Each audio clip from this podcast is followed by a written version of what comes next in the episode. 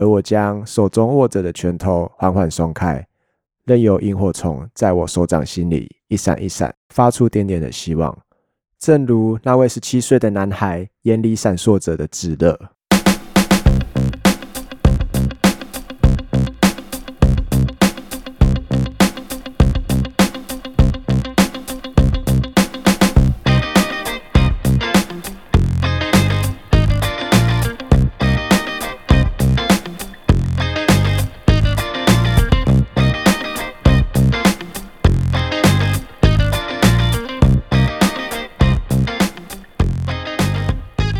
嗨，大家好！你现在收听的是《后山里人野外故事集》，我是阿仙。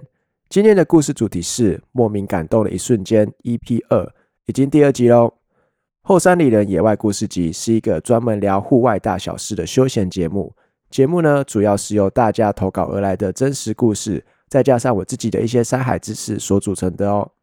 如果你有故事想要分享给大家的话，欢迎私讯我的 IG 后山里人，直接投稿给我就可以喽。在录这则 podcast 的当下，现在的时间是二零二一年的一月一号凌晨两点，就是刚跨完年。那我这集的音量语气啊，会比较小声一点，因为我的室友已经睡觉了，他明天还要上班，元旦还要上班，我不能吵到他，还请大家见谅一下了。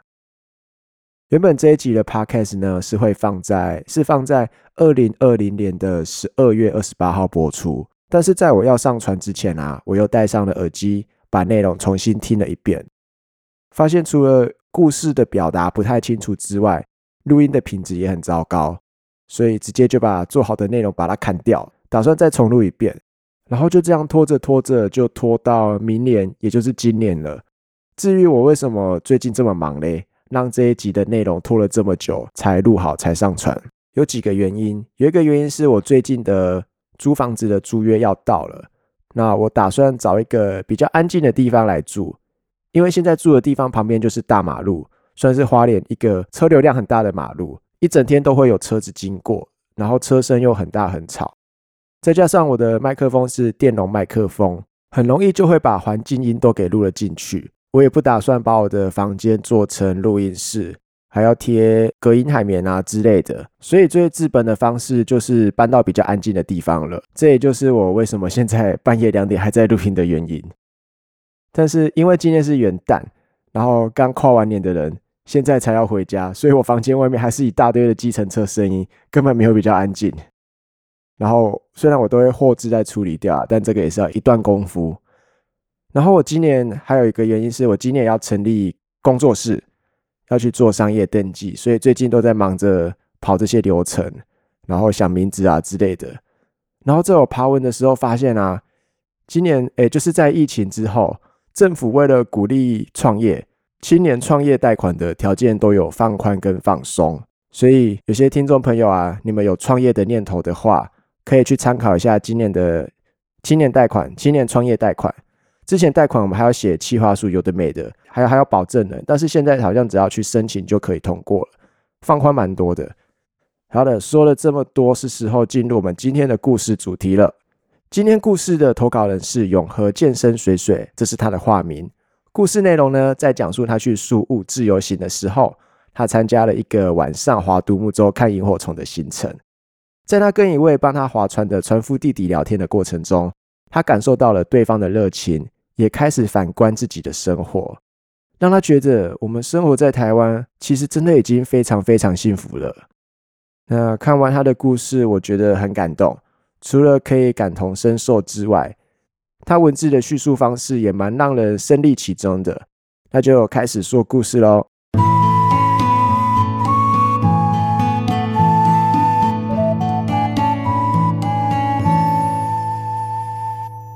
这次的树雾自由行，原本我们没有把看萤火虫列去必去的清单，但在回来之后，却是我整趟宿雾的旅程中，让我感受到印象最深刻的体验。原因不是因为当天的萤火虫有多么的闪闪动人，反倒是那个带着我划 kayak，就是独木舟的十七岁船夫。那晚在独木舟上与他的闲谈之间，他让我对生命有了另外一种体悟。在那个没有光害、噪音纷扰的小岛上，我和我的男友各乘着一艘独木舟，身后各有一位船夫载着我们。罗波河的夜晚，抬头向上望去，是一大片满天闪烁的星斗。相较之下，我们就显得渺小了许多。宽阔的河道两侧种植了当地用来制作房子屋顶的植物。然而，当下拥有的宁静，是生活在都市中的我们前所未有的感受。我们乘着独木舟滑行在罗伯河上，在划船的同时，我和船夫也闲聊了起来。他说他还没有吃晚餐，所以现在肚子很饿，并且说了。谢谢你选择了独木舟，这是一个很棒的选择。因为另外一种看萤火虫的方式是跟别人一起坐大船，船的马达声音很大，没有办法像独木舟一样得到真正的放松。也因为我的选择，他等一下才可以有钱去买食物来吃。听到船夫的话之后，我问了他：“弟弟，你现在几岁呢？还是学生吗？”他说：“我现在十七岁，我还是学生。”这个工作是他的 part time。我又追问了下去，那你什么时候可以回家休息啊？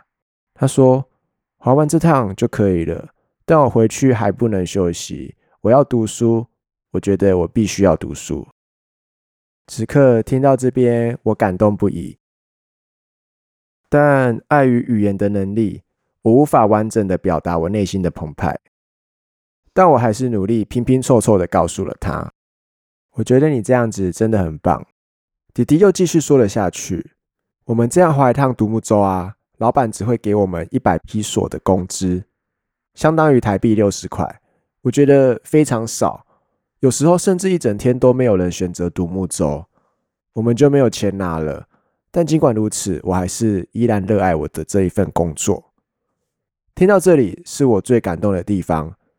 尽管生活在这座岛上的他们。”环境再怎么恶劣，生活再怎么辛苦，他们依旧都保有一颗知足常乐的心，并且同时拥抱着自己的梦想、理想，渴望靠努力摆脱现况，却也不曾埋怨现状。然而反观自己，其实真的已经非常幸福了。我生活在现代化的台湾，环境好，机能方便，拥有稳定的工作，不必担心下一餐的着落。努力存钱呢，还可以出国看看外面的世界，但我们却时常不安于现状，总是埋怨着生活中的大大小小不如意的事情。或许是资讯太发达，我们拥有的太多了，反而让我们忘了怎么样去检视自己，怎么去珍惜自己所拥有的一切。聊着聊着，我们终于来到了萤火虫栖息的那棵树下。树下的工作人员手里握着几只小小的萤火虫，递给了我，而我将手中握着的拳头缓缓松开，任由萤火虫在我手掌心里一闪一闪，发出点点的希望，正如那位十七岁的男孩眼里闪烁着的炙热。他们热爱着他们所拥有的一切，谢谢他们给我这一个美好的夜晚。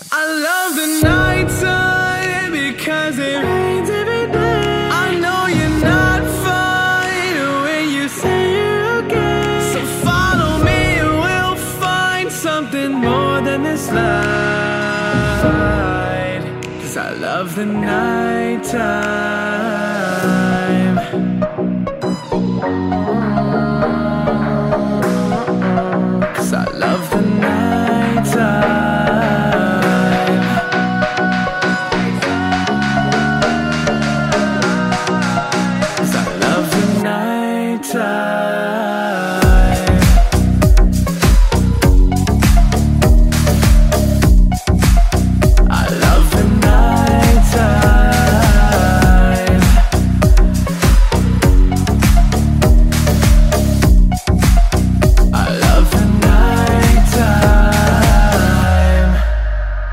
个故事还有一个小小的后记。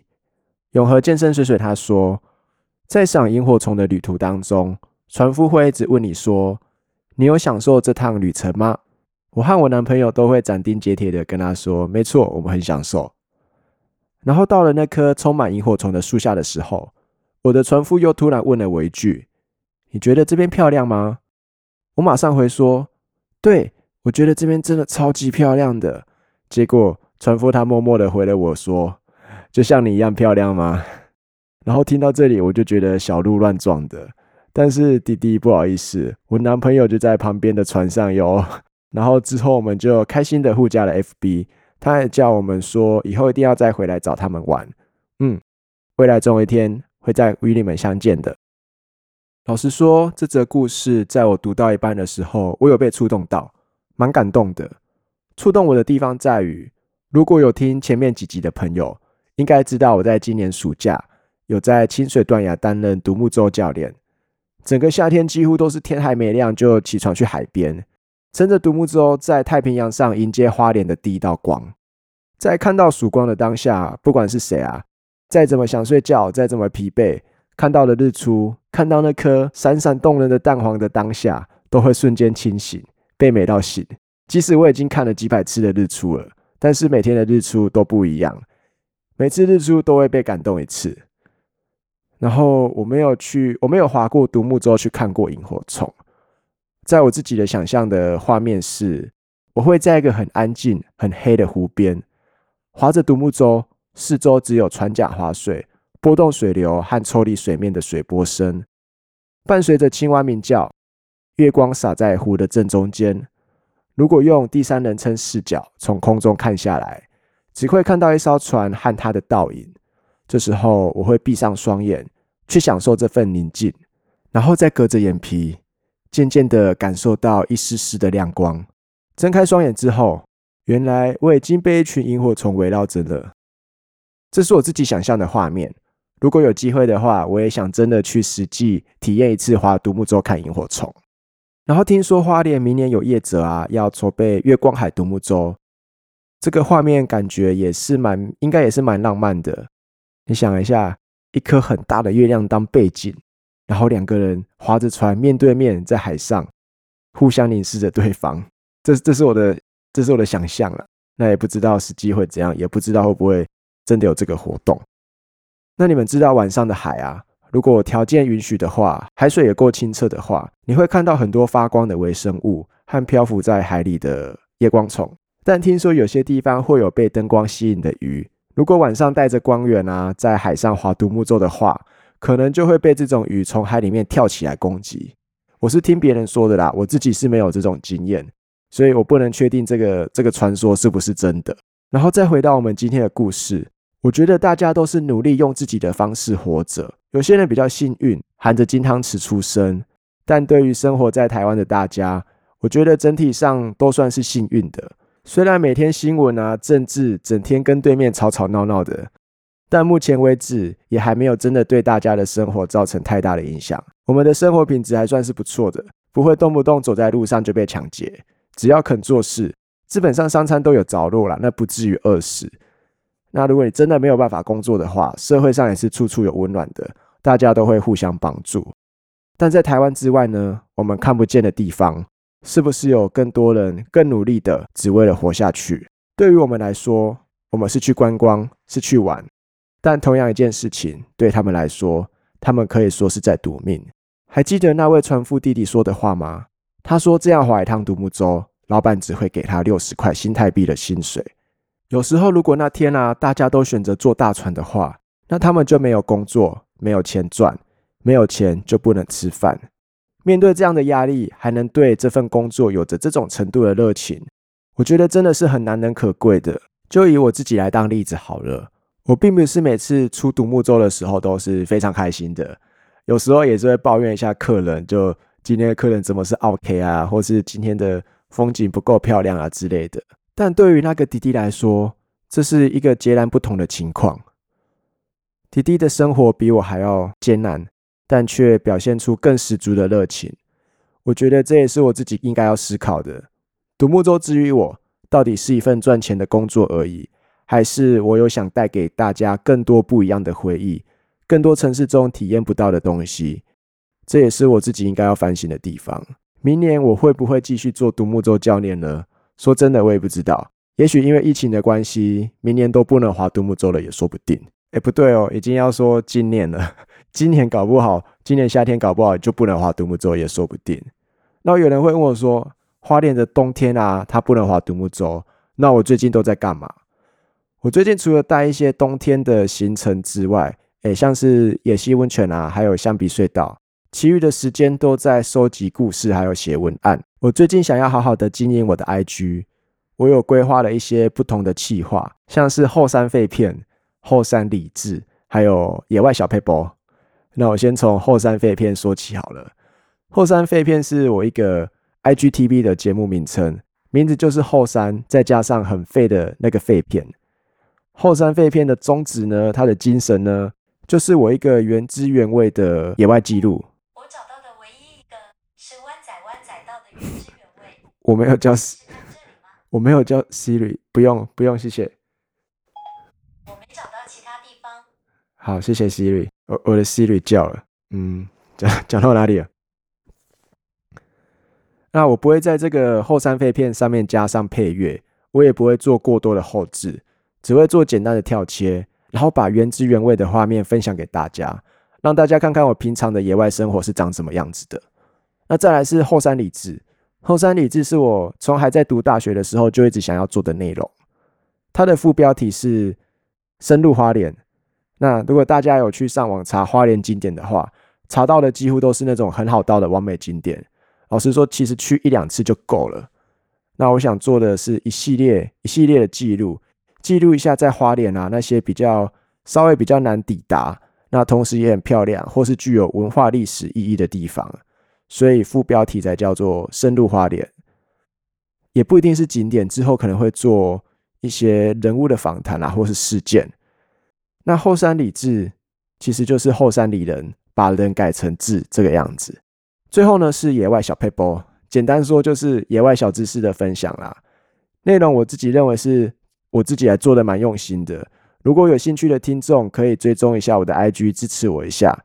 那刚刚有提到后山里人，有很多朋友都会问我说后山里人是什么意思，或是就认为说后山里人就是我自己我我给自己取的一个名字。但其实不是这样子的哈，大家会认为说后山里人应该就是像大海旅人吴威一啊，还有荒野旅人这样子。先说大海旅人好了，那，我之前其实就大学的时候，他刚出来做 YouTube 影片的时候，我就有在看他了。但是，但是我的取名方向不像是这种。还有荒野旅人，那我想刷到一下，虽然我不认识你，但是我有看到你们的今年。去年啊的表现，觉得你们还蛮棒的。那希望有一天我们可以认识一下。好，那我就不卖关子了，我来解释一下为什么会叫做后山里人。好了，后山就是指花莲，大家应该有听说过后山日先照吧？这个是来源自吴凤秋老师的一本小说，意思就是说太阳从东边升起，那它首先照耀的就是后山，就是花莲。再来才是中央山脉的西半部。其实后山的“后”这个字啊，在早期农权至上还没有开发的台湾，是带有贬义的。汉人的传统思想，后山的“后”字，除了在后面的意思之外，在当时的思维更包含了落后、黑暗等意思。吴凤秋在为花莲建构空间意识的时候，显然是无意从汉人的传统观点出发，他是先接受了后山这样子的一个说法。但随后就以“日先照”这个用词来改变“后山”一词中暗指的价值秩序。后山里人应该也是我一种对花莲的心意上一个小小的寄托吧。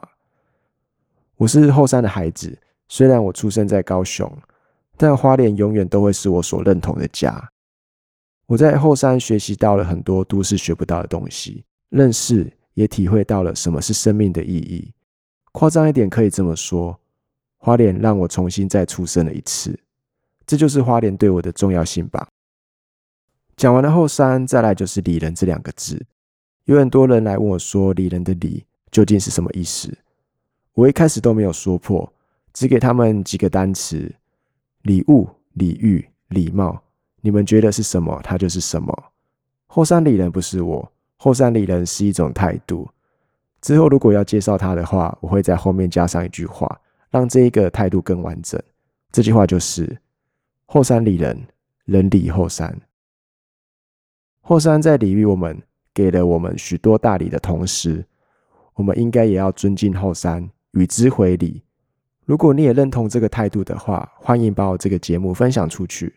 除了让大家的故事可以让更多人知道之外，我今年也会开始做一些公益活动。越多人知道我，这些公益活动的推行就能越顺利。阿显就在这边先谢谢大家的帮忙啦。最后，我想说到一下越来越快乐的阿布跟 Ariel。越来越快乐也是一个关于户外的 podcast 频道，他们会分享很多登山相关的经验跟知识，是一个很棒的节目。大家想学登山知识的话，可以去听听他们的节目，应该会有蛮多收获的。阿布跟 Ariel，我阿贤在这边先跟你打声招呼。我有听到你们在 EP 三十的邀请，我当初做这个 podcast 的用意啊，就是想要认识更多的朋友。我也没有想到说这么快就能有这个机会。我很期待能跟你们见面。那等我最近搬家跟工作室忙到一个段落之后，我们再约个饭，或者是你们有来花莲玩的话，我再做东带你们出去玩。或许我们也可以在野外录一集节目，也说不定。这也是我一直很想尝试的事情。好啦，在本集节目的最后，我想要跟大家分享一个小故事，送给所有一起划过独木舟的伙伴，还有在台湾努力过生活的你们。不知道你们有没有看过《白日梦冒险王》？主角华特他为了一卷底片，去寻找一位传奇的摄影师尚恩。华特在雪山上面找到摄影师，摄影师正准备要拍摄雪豹。他历经千辛万苦，终于在喜马拉雅山上等到了雪豹的出现。但在这当下，摄影师并没有按下快门。他说了这句话：“Beautiful things don't ask for attention。”意思是，美丽的事物不会要求你记录它美丽的瞬间，重要的是享受这美丽的当下。Sometimes I don't. If I like a moment, for me personally, I don't like to have the distraction of the camera. I just want to stay in it. 有时候我不拍， 有时候我喜欢那个时刻。我不喜欢为了拍照而被干涉，所以我留在那一刻，为了此时此刻的美好，迟迟不愿意按下快门。美好的事物不要轻易惊扰，一言不语，一片风景，就像他手里握着的那一只萤火虫一样。希望这次的内容大家会喜欢，谢谢你们的收听。这里是后山里人野外故事集，我们下次见。如果你们有觉得后面的声音怪怪的话，那就是我刚刚不小心吵醒室友，然后现在把所有的录音设备搬到另外一个空间去去录音。所以可能会有点怪怪的。好，大家拜拜喽。